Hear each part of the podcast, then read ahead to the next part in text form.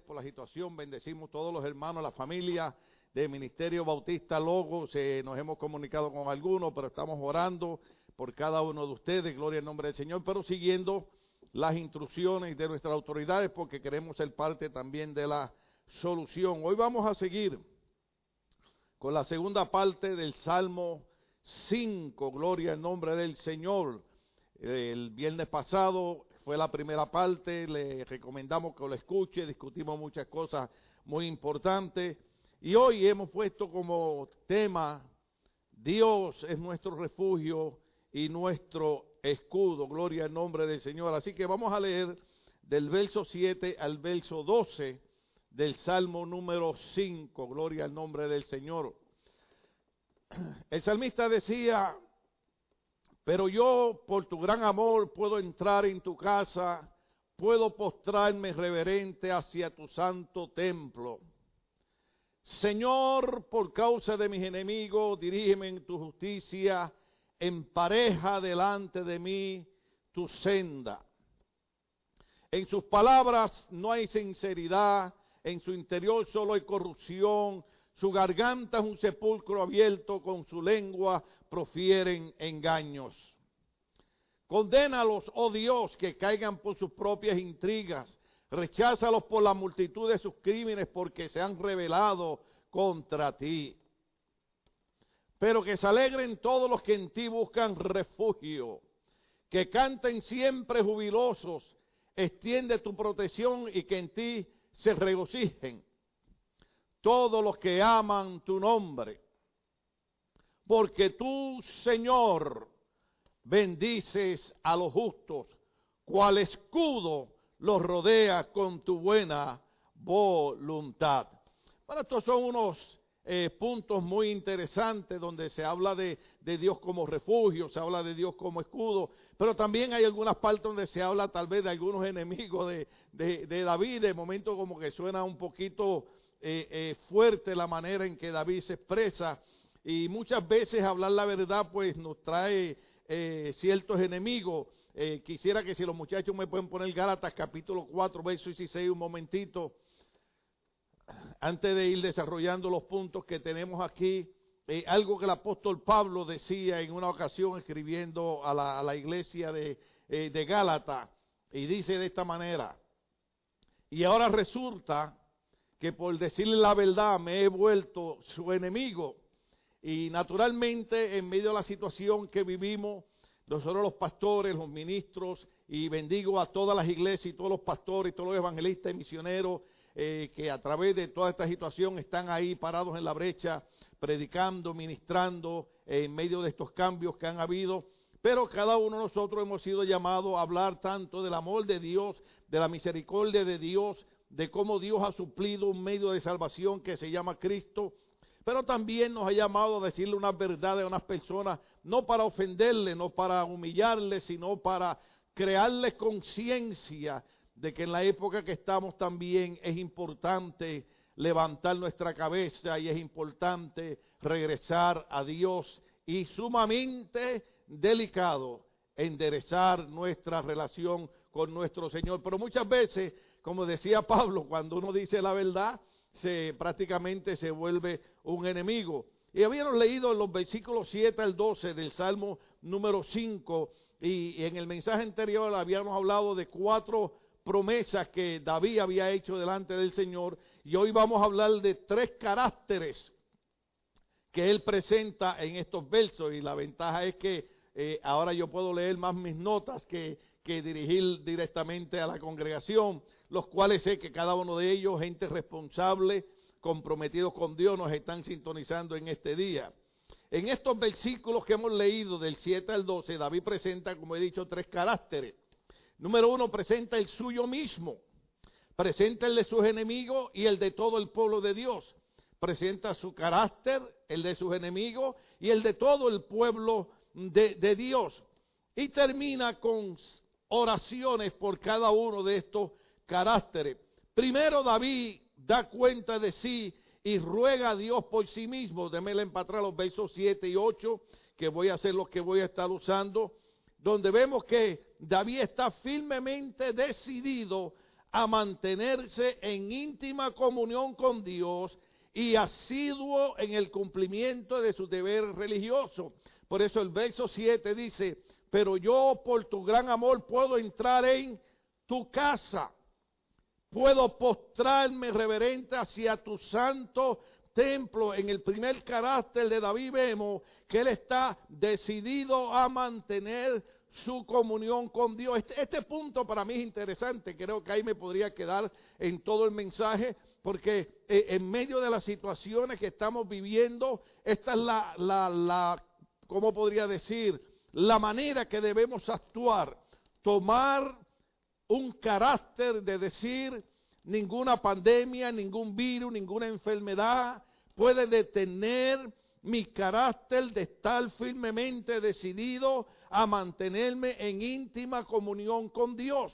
De la misma manera que estamos eh, en comunión con Dios, de la misma manera que congregamos, de la misma manera que, que asistimos y compartimos con los hermanos cuando estamos sanos, cuando tenemos trabajo, cuando tenemos dinero, cuando todo está bien. De esa misma manera nosotros tenemos que mantener el carácter que en medio de la situación que está pasando, tomemos la decisión de firmemente mantener nuestra comunión con Dios y mantener nuestros cumplimientos en los deberes cristianos.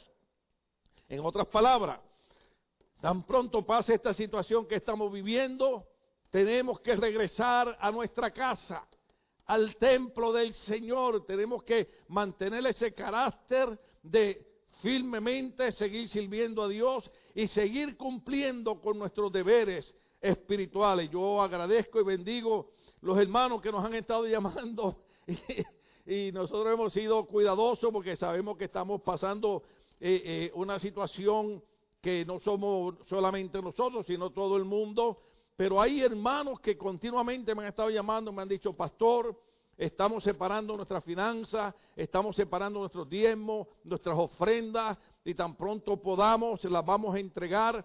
Y, a uno se llena de, alegría, se llena de gozo, que aún nosotros como pastores, comprendiendo la situación que estamos pasando, eh, no somos pastores de condenar a la gente, de mandar a nadie al infierno porque en algún momento no pueda aportar financieramente. Mas, sin embargo, vemos el carácter de la congregación, de la familia de Ministerio Logo, donde ellos están dispuestos a firmemente seguir sirviendo al Señor y cumpliendo sus deberes cristianos o religiosos. Por eso es que el salmista dice, entraré en tu casa, en los atrios de tu santuario para adorarte allí con otros adoradores fieles. Yo me he vuelto un poquito sentimental, no sé si eso tendrá que ver ya porque uno va entrando en años, ¿verdad? O las cosas que uno ha pasado. Pero yo ahorita yo veía aquí el, pequeño grupo que estamos aquí de hermanos porque eh, no podemos haber muchos hermanos, habemos nada más un, un grupo reducido que estamos atendiendo las cámaras y el sonido y decía, Señor, gracias Gracias, bendice estos hombres, bendice estos jóvenes, bendice estas mujeres. ¿Por qué, hermano? Porque ellos están aquí haciéndome sentir a mí que no estoy solo, sino que juntamente con mis hermanos estamos adorando al Señor en su casa, estamos siguiendo en nuestra firme decisión de mantenernos en comunión con Dios y seguir cumpliendo con nuestros deberes como cristianos. Estamos aquí adorando al Señor. David oraba continuamente solo, pero a él le gustaba venir al templo, a él le gustaba estar con los otros hermanos en constante eh, eh, eh, relación, en constante devoción para seguir adorando al Señor. David asegura en su asistencia al santuario que Dios es un Dios de bondad. Y como Dios es un Dios de bondad, él opina que debe asistir al santuario. Por eso muchas veces he dicho, no venimos a la iglesia porque es un concepto religioso. Venimos a la iglesia porque reconocemos la bondad de Dios. Y juntamente con los demás hermanos quiero adorar al Señor. Algo que decíamos en el mensaje anterior es que el enemigo no pudo detener que millones de cristianos estemos adorando a Dios, porque aunque en cada congregación, en cada templo, en cada edificio hay un reducido grupo de gente atendiendo los equipos, pero habemos millones de cristianos reunidos por medio de estas eh, eh, eh, armas sociales como, Facebook, el Internet y, y todas estas herramientas posibles y lo que el enemigo pensó que tal vez iba a ser como daño, Dios lo ha transformado para bien. Por eso es que viene a mi mente la historia de José, del cual podemos predicar continuamente. Ahora, por allá por el libro de Génesis, dos cosas bien importantes. Eh, una de ellas es, ¿verdad?, para la gente que llora en medio de esta situación. En Génesis encontramos a José llorando, que dice que, que lloraba tan alto que, que los demás egipcios lo escuchaban. Pero lo importante es que él le dice a los hermanos, ustedes me vendieron para hacerme mal, sin embargo, Dios cambió lo malo para bueno. Y eso está haciendo Dios en medio de esta circunstancia. Dios está cambiando lo que el enemigo había planeado como eh, la idea de detener el avance del Evangelio y Dios lo que está haciendo es que ahora se está esparciendo por los cuatro confines del planeta Tierra el mensaje de salvación. Qué lindo es poder escuchar y ver tantos pastores, tantas iglesias, hermano. Yo antes de venir al culto por las mañanas tempranito, en el momento de, la oración y de la comunión y de repasar el mensaje, de chequeo pastores amigos, pastores de otros estados. Digo, Señor, bendice su iglesia, bendice su ministerio, porque ha llegado el momento de decirle a la gente, no hay otra cosa que hacer que levantar nuestra cabeza y levantar nuestras manos y decirle al Señor, tú sigues siendo un Dios de bondad. Los que nos hemos apartado hemos sido nosotros. Y a veces cuando los predicadores y los pastores nos dicen la verdad, los convertimos en enemigos nosotros. Pero llegó el momento de dar gracias por aquellos hombres y mujeres que nos traen un mensaje de esperanza y nos recuerdan que todavía hay un Dios que tiene bondad hacia su pueblo. Así que David comienza a hablar primero de, su carácter, comienza a hablar de su relación con Dios, comienza a hablar de que se va a mantener firme en seguir sirviendo al Señor, habla de la bondad de Dios y habla de acudir al, al santuario y en el santuario allí sentir temor ante la infinita distancia que nos separa de nuestro Creador. David ruega delante a Dios que le guíe y le preserve en el camino del deber. Por eso vemos en el verso, eh, eh, pásame el verso 8 un momentito.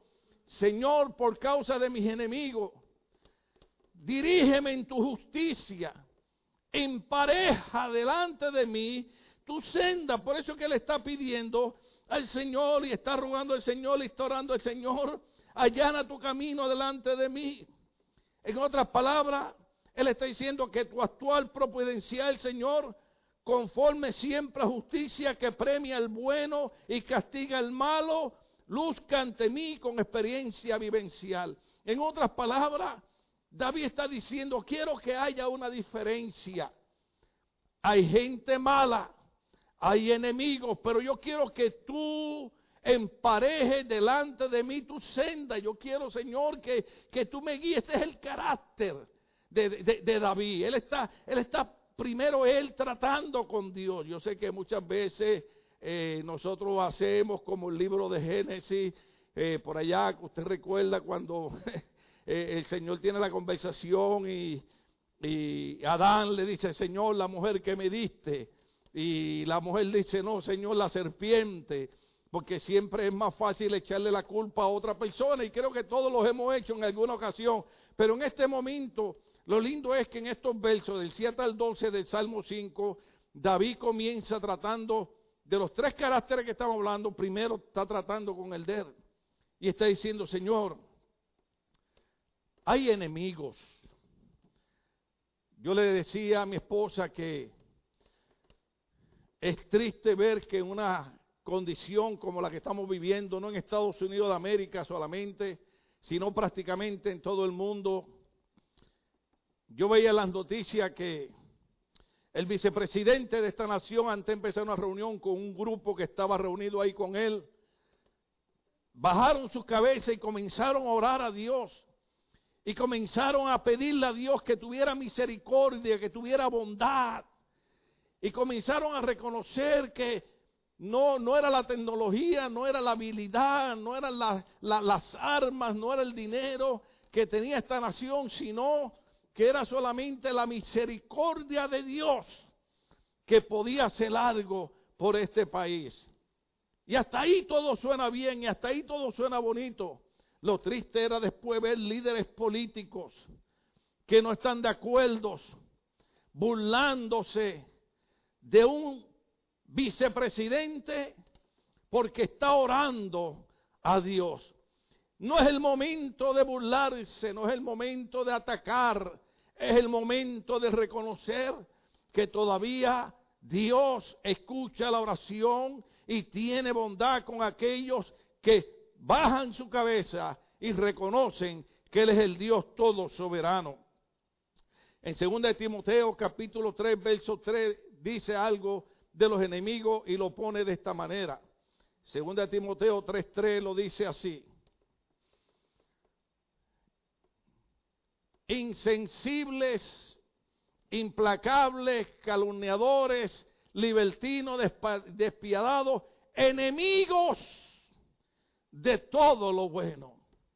Y aunque nos entristece, pero aceptamos la realidad de que hay enemigos de todo lo bueno.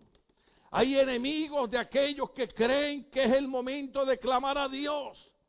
Y si tú eres uno de esos enemigos, hoy es el día de tu reconocer que Dios todavía tiene bondad y que no importa el pecado que haya arropado tu vida, todavía la sangre de Cristo limpia todo pecado. Por allá también por Filipenses capítulo 3, verso 18, lo pone de esta manera.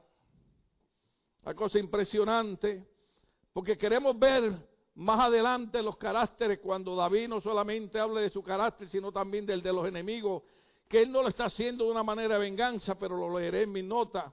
Pero queremos ver Filipenses 3:18 que dice, como les he dicho a menudo y ahora lo repito hasta con lágrimas, esto es Pablo hablando, muchos se comportan como enemigos de la cruz de Cristo. ¿Por qué? Porque estamos pasando ahora un momento difícil.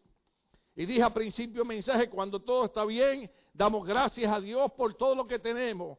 Pues ahora llegó el momento de decirle al Señor, gracias por lo que está pasando, porque no sabemos cómo tú lo vas a hacer, pero sí sabemos que tú sigues siendo nuestro refugio y tú sigues siendo nuestro escudo, como veremos más adelante.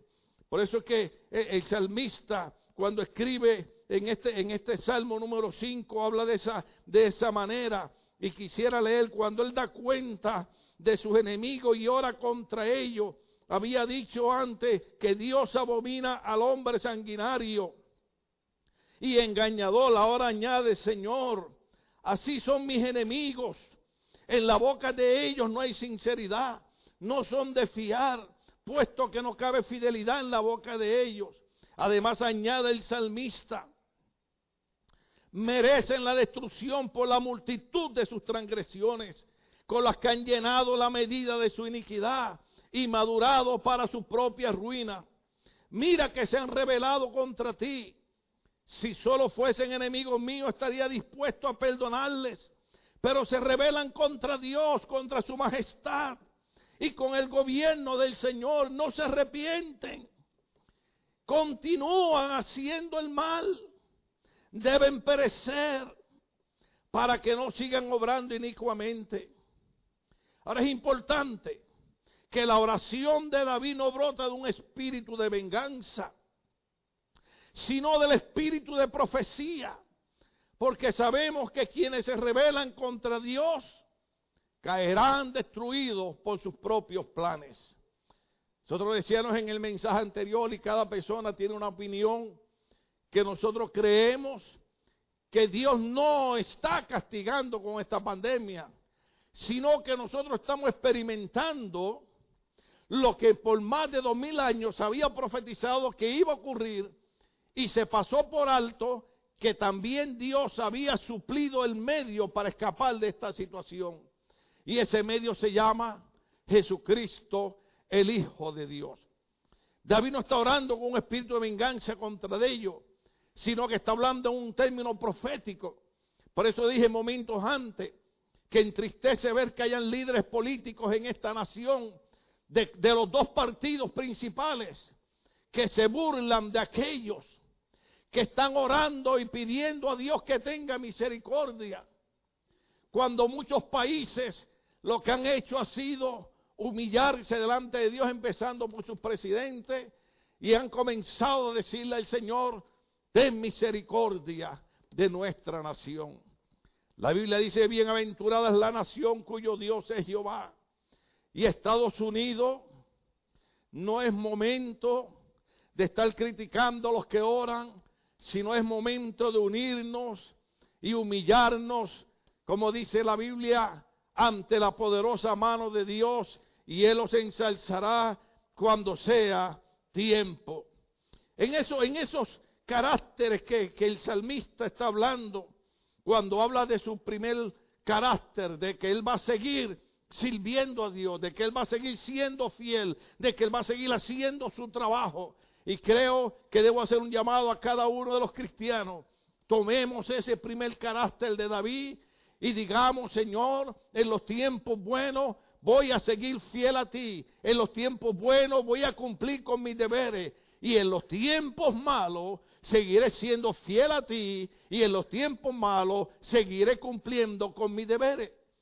Y también tenemos que entender que no todas las personas amarán a Dios. Es el segundo carácter. El de los enemigos, que habrá gente que siempre serán enemigos de la obra del Señor. y finalmente David da cuenta del pueblo de Dios y ora por ellos. Concluye con la seguridad de que obtendrán las bendiciones divinas. En el tercer carácter, David ora por el pueblo de Dios y concluye que el pueblo de Dios va a obtener las bendiciones divinas. Son justos porque han puesto en Dios su confianza. Vamos al verso 11 y verso 12, para atrás el verso 11. Gracias por su ayuda. Mire cómo, cómo en este tercer carácter David habla del pueblo de Dios pero que se alegren en ti todos los que buscan refugio. Oh, aleluya. Pero que se alegren todos los que en ti buscan refugio. Que siempre canten jubilosos. Extiende tu protección y que en ti se regocijen. Por eso dice que este pueblo es tan seguro del poder, de toda la todosuficiencia de Dios, ya que confían así en la protección divina. En ti se regocijen. Tienen motivo y corazón para regocijarse. Llénales de un gozo inefable y glorioso. Quisiera, yo sé que los muchachos no lo tienen allá, pero en Primera de Pedro capítulo 1, verso 8, Primera de Pedro 1, 8 dice, ustedes aman a Cristo a pesar de no haberlo visto, y aunque no lo ven ahora, creen en Él y se alegran con un gozo indescriptible y glorioso. Ese es el pueblo de Dios. En medio de la pandemia, en medio de la contrariedad, en medio de lo que ocurre, seguimos alabando a Dios, seguimos glorificando a Dios, seguimos gozándonos. Nada nos puede quitar el gozo de la salvación. Nada nos puede quitar el gozo del Espíritu Santo. Porque sabemos que tenemos un Dios que es todo suficiente para extender su mano de protección sobre su pueblo. Por eso quisiera quedarme mayormente en el primer carácter y el tercer carácter. El primer carácter, cada uno de nosotros los cristianos, vamos a seguir sirviendo a Dios. Vamos a seguir honrando a Dios. Porque Dios también en su bondad cuidará de cada uno de nosotros. Todos los que tienen la garantía de las promesas de Dios han de tener también la garantía de nuestras oraciones a favor de ellos. La gracia con todos los que aman sinceramente a Cristo. Y el verso 12 dice de esta manera, Porque tú, Señor, bendices a los justos, cual escudo los rodea con tu buena voluntad. Ahora, observe las notas que yo tengo aquí, porque cuando hablamos de un escudo pensamos en, eh, eh, en aquellos soldados, inclusive los oficiales eh, usan un escudo al frente y un escudo protege la parte del frente. Pero hay algo aquí bien interesante. Un escudo en la guerra solo protege un lado. Pero el favor de Dios, pero el favor de Dios protege a los suyos por todos los lados, de forma que mientras ellos se guardan bajo la protección divina, están completamente seguros y deben estar también enteramente satisfechos.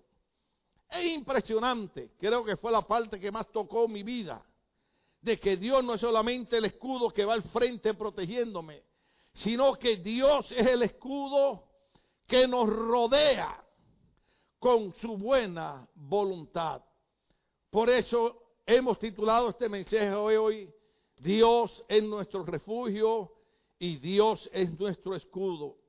En medio de esta situación, Dios en su bondad sigue siendo nuestro refugio. Por eso no es momento de burlarse de la gente que ora. No es momento de darle la espalda a Dios. No es momento de perderse en el pecado. Es momento de reconocer que podemos refugiarnos en alguien y ese alguien se llama Jesús de Nazaret. Dios sigue siendo nuestro refugio y Dios también es nuestro escudo. Qué lindo que en medio de esta situación podamos decir, estoy protegido toda mi vida por el escudo del Señor. Actualmente están recomendándole a la gente, ya no vean tantas horas de noticias. Sus mentes están siendo envenenadas. Recomiendan los mismos noticieros. ¿Sabe qué les voy a recomendar?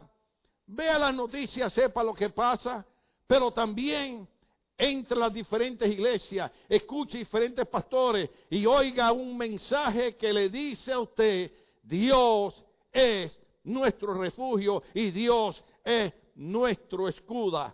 La Biblia dice, aunque la tierra tiemble, debemos de cantar. Es impresionante. Es impresionante porque a veces eh, nos dejamos infestar por la ideología de las personas que culpan a Dios por todo lo que pasa. Como si para Dios fuera sorpresa lo que ha pasado. Dios tiene control, nada ocurre sin que Dios sepa lo que va a pasar. Pero lo que Dios espera de cada uno de nosotros es la respuesta que vamos a tener. Vamos a hacer a Dios en este día nuestro refugio y nuestro escudo? ¿O seguiremos siendo enemigos de la obra del Señor? En estos versos del 7 al 12 del Salmo 5, David toca esos tres caracteres. Toca el suyo propio. Voy a seguir firmemente sirviendo al Señor. Habla de los enemigos no como venganza, sino de una manera profética y también habla del pueblo del Señor. Y le dice al pueblo del Señor, Dios sigue siendo tu refugio y Dios sigue siendo también tu escudo. Yo quiero en este momento decirle a ustedes de todo corazón que no hay cosa más maravillosa que saber que aún en los momentos más difíciles de nuestra vida, Podemos levantar nuestras manos, como dice Santiago, levantar manos limpias, santas, sin iras ni contienda. Y saber que, aunque no lo vemos, como dijimos en el mensaje anterior, porque Dios está en el tercer cielo, en su trono, pero aún desde aquí Él nos escucha. Libro de Hebreos capítulo 4 dice, allegaos confiadamente al trono de la gracia por medio de nuestro Señor Jesucristo para hallar el oportuno socorro Este es el momento de por medio de Cristo acercarnos a Dios para hallar el oportuno socorro. Estamos orando por las familias que están enfermas, estamos orando por las familias que han perdido seres queridos, estamos orando por todo el personal médico, lo de la fuerza del orden, estamos orando por todos estos hombres y mujeres que están esforzando sus vidas. Pero también estamos orando por aquellos hombres y mujeres que han tomado el carácter de David y han dicho, aunque haya pandemia, seguiré firmemente sirviendo a Dios e iré al santo templo y juntamente con los hermanos adoraré al Señor. Así que recuerde cada uno de los hermanos que me está escuchando por este medio social, esto es por un corto tiempo Tan pronto termine esto, tenemos que tener el carácter de David. Regresaré al templo y allí cumpliré con mis deberes y juntamente con mis hermanos alabaré y glorificaré el nombre del Señor. Yo estoy como otros pastores, estamos solo en la iglesia, pero yo quisiera ya brincar y comenzar a aplaudir y decir gracias Señor porque tú me recuerdas que tengo que seguir firme creyendo en ti. Y sabe que la bondad de Dios, repito, la bondad de Dios será nuestro refugio y será nuestro escudo. Así que Dios te bendiga, Dios te guarde, familia grande de Ministerio Logos, el favor y la protección de Dios sea sobre cada uno de ustedes. Así que en este momento de paso